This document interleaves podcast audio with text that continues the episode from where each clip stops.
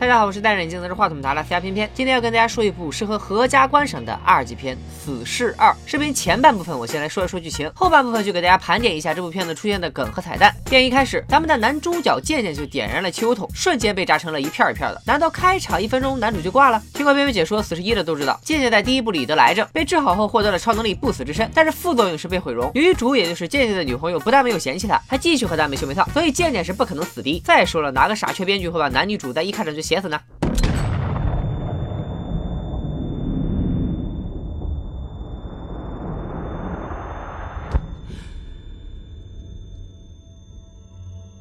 原来渐渐这些年一直致力于铲除黑帮，结下了不少梁子，仇家贴心的给渐渐提供了上门送便当服务。结果外卖便当一不小心就被女朋友给吃了，悲痛欲绝的渐渐决定殉情，于是就有了开头自杀的一幕。渐渐的好基友刚力士（以下统称为不锈钢）把炸的到处都是的贝贝渐渐装进了麻袋，带回了 X 战警的老窝。渐渐抱怨着，明明第一部赚了那么多钱，现在居然还是请不起 X 战警的其他演员，呸，穷剧组。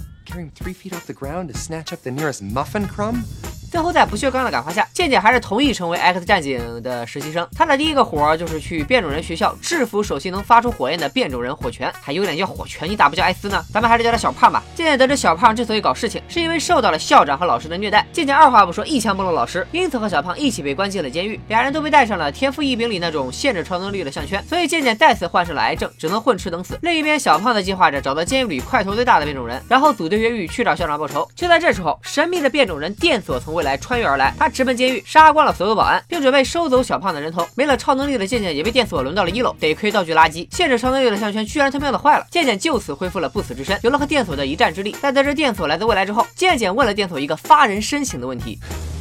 It's top stepsiloting 电锁觉得渐渐的问题简直是废话，于是奋起反抗，和渐渐一起扭打出了监狱。你要说电锁就是专门来救渐渐的，我也信。恍惚中，渐渐听到死去的女友对自己说，一定要保护好小胖。于是渐渐决定招募几个变种人，在监狱转移的时候把小胖给救出来。最后，终于从来面试的六个人里精挑细选出了呃六个人，分别是能控制磁场的磁场男，能突出强酸的强酸男，至今未露面的隐形男，干啥都比人类强的外星男，没啥超能力但是有糖尿病的胡子男，以及超能力就是超级幸运的杨超越。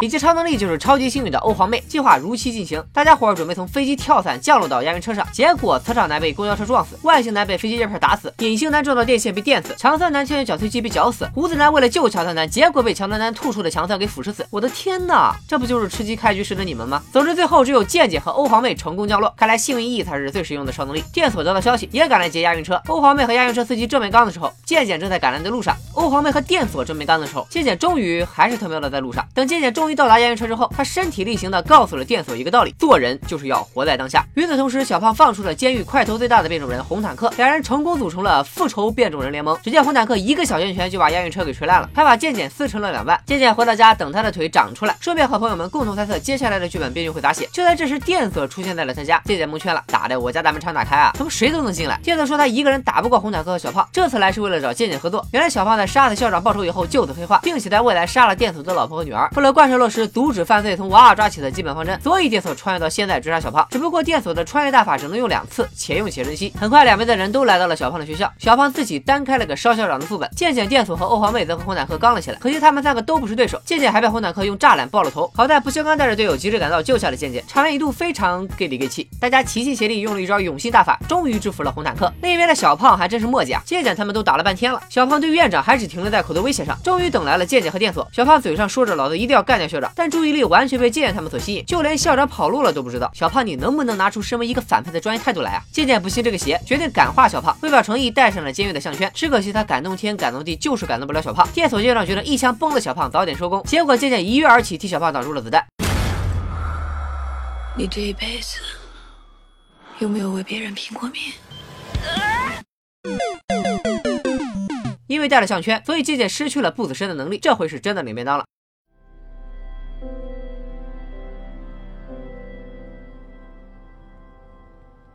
Oh, it's so hard to go. I just love being around you guys so much. So, so much.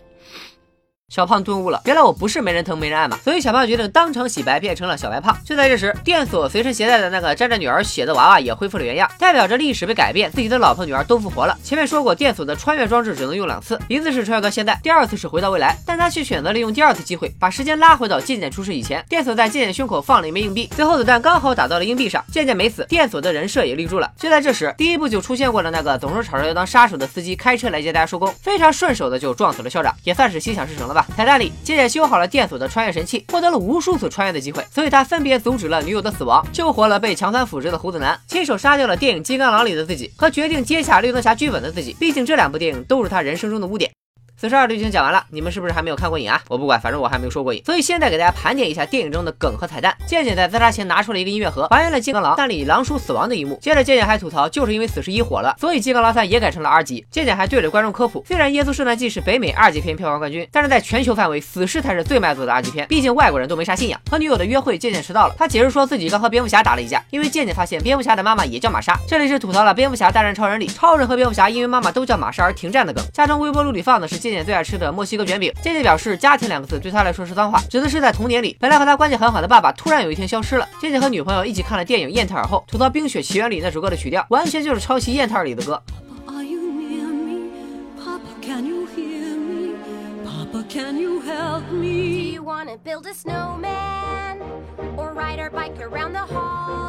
两人一边看电影一边唠着造人计划。俊俊说，孩子长大以后注定要和姐姐一起为爱鼓掌的，就像星球大战一样。这里其实是吐槽星战里男女主是兄妹这个梗。片头曲是专门请席琳迪翁唱的，他们还特地拍了个 MV，席琳迪翁还把此事认成了蜘蛛侠。So beat it, Spider-Man.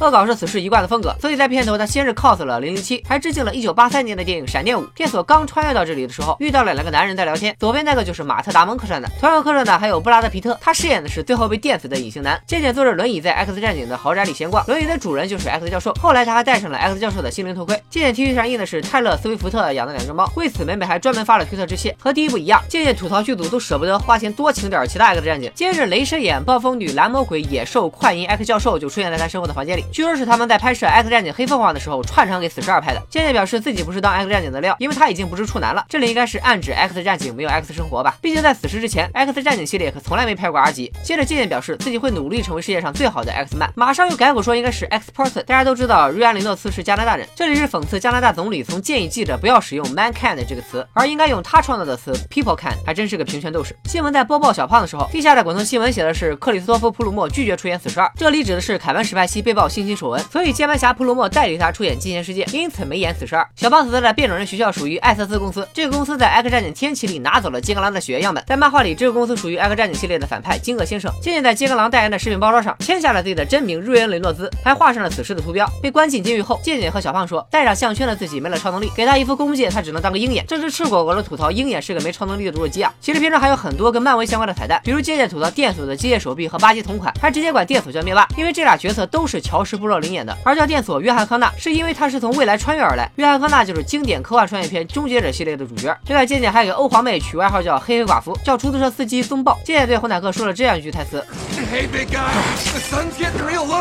黑寡妇和雷神都曾经对绿巨人说过这句话。